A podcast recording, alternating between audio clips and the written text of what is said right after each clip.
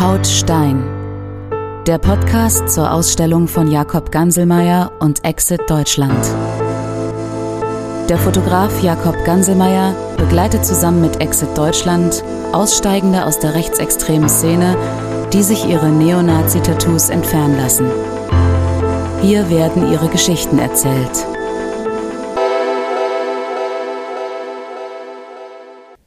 Ihr hört drei Fragen an, der Podcast zur Ausstellung Haut Stein von Jakob Ganselmeier und Exit Deutschland.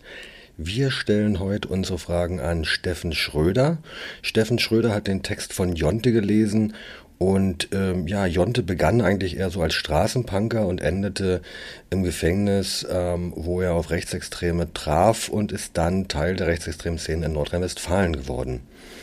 Steffen Schröder, vielleicht noch kurz. Steffen Schröder begleitet die Arbeit von Exit Deutschland schon geraume Zeit. Als Vollzugshelfer hat er da verschiedentlich schon ähm, immer wieder Erfahrungen mit unserer Arbeit sammeln müssen und seit mehreren Jahren arbeiten wir mit Steffen Schröder zusammen. Von daher wäre meine erste Frage an Steffen Schröder eigentlich, was macht es bei all deiner Erfahrung, die du ja schon hast mit dir, wenn du jetzt doch noch mal so eine Geschichte liest, ähm, die dann einsprichst? Also welche Gedanken kommen dir da eigentlich?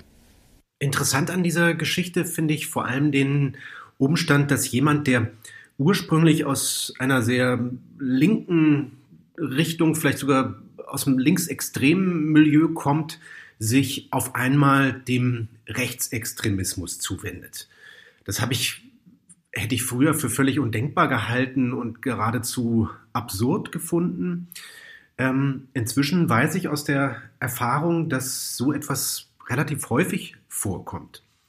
Ich betreue selber schon seit äh, einigen Jahren einen rechtsextremen Aussteiger bei Exit und ähm, auch er hat mir mal erzählt, dass als er sich dem Rechts Rechtsextremismus der rechten Szene zugewendet hat, für ihn das Politische gar nicht so wesentlich war und es er meinte damals auch, es hätte genauso eine, eine Gruppe von Punks sein können. Ähm, das was ihn so reingezogen hat und was für ihn ähm, äh, so verlockend war, war dieser, dieser große Zusammenhalt, ähm, im Grunde eine Familie zu finden, in der man sich zu Hause fühlt, aufgehoben fühlt.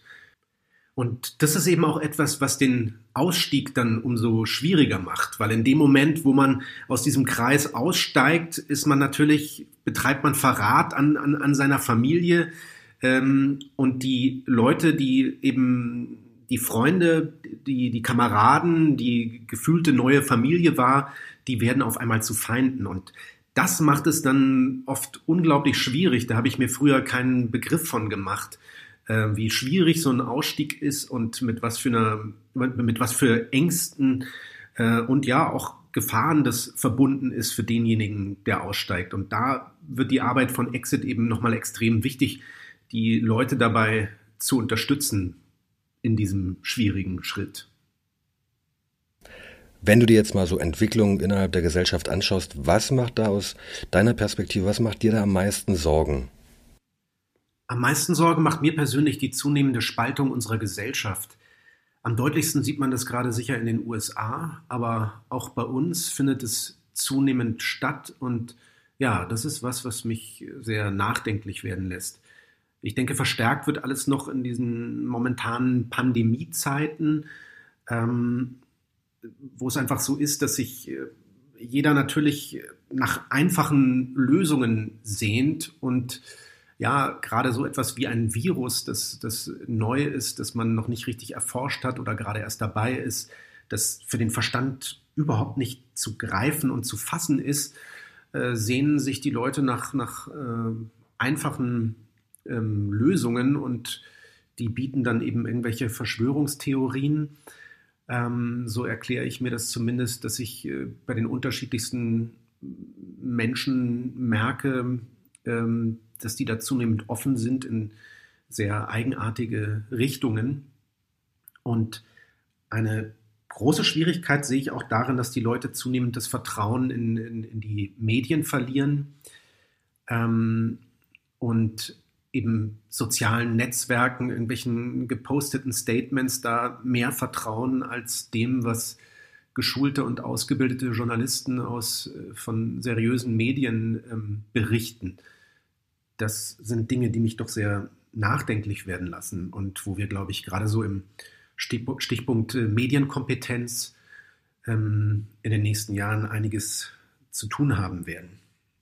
Mit Blick auf die Geschichte von Jonte, aber auch von vielen anderen Aussteigern und auch mit Blick auf die eigene deutsche Geschichte, was wünschst du dir, dass sich Geschichte nicht wiederholt?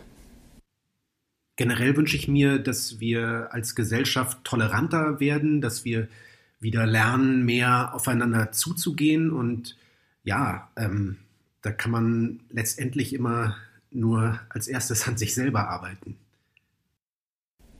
Ja, vielen Dank, Steffen. Das waren jetzt deine drei Fragen. Wenn ihr noch mehr Fragen habt, wie immer gern per E-Mail an uns. Hört euch die Geschichte von Jonte an, gelesen von Steffen Schröder, aber auch natürlich die anderen spannenden Geschichten. Und ähm, wir werden weitermachen. Vielen Dank fürs Zuhören. Sie hörten Hautstein, den Podcast zur Ausstellung von Jakob Ganselmeier und Exit Deutschland. Infos und weiterführende Links in den Show Notes sowie unter jakobganselmeier.com oder exit-deutschland.de.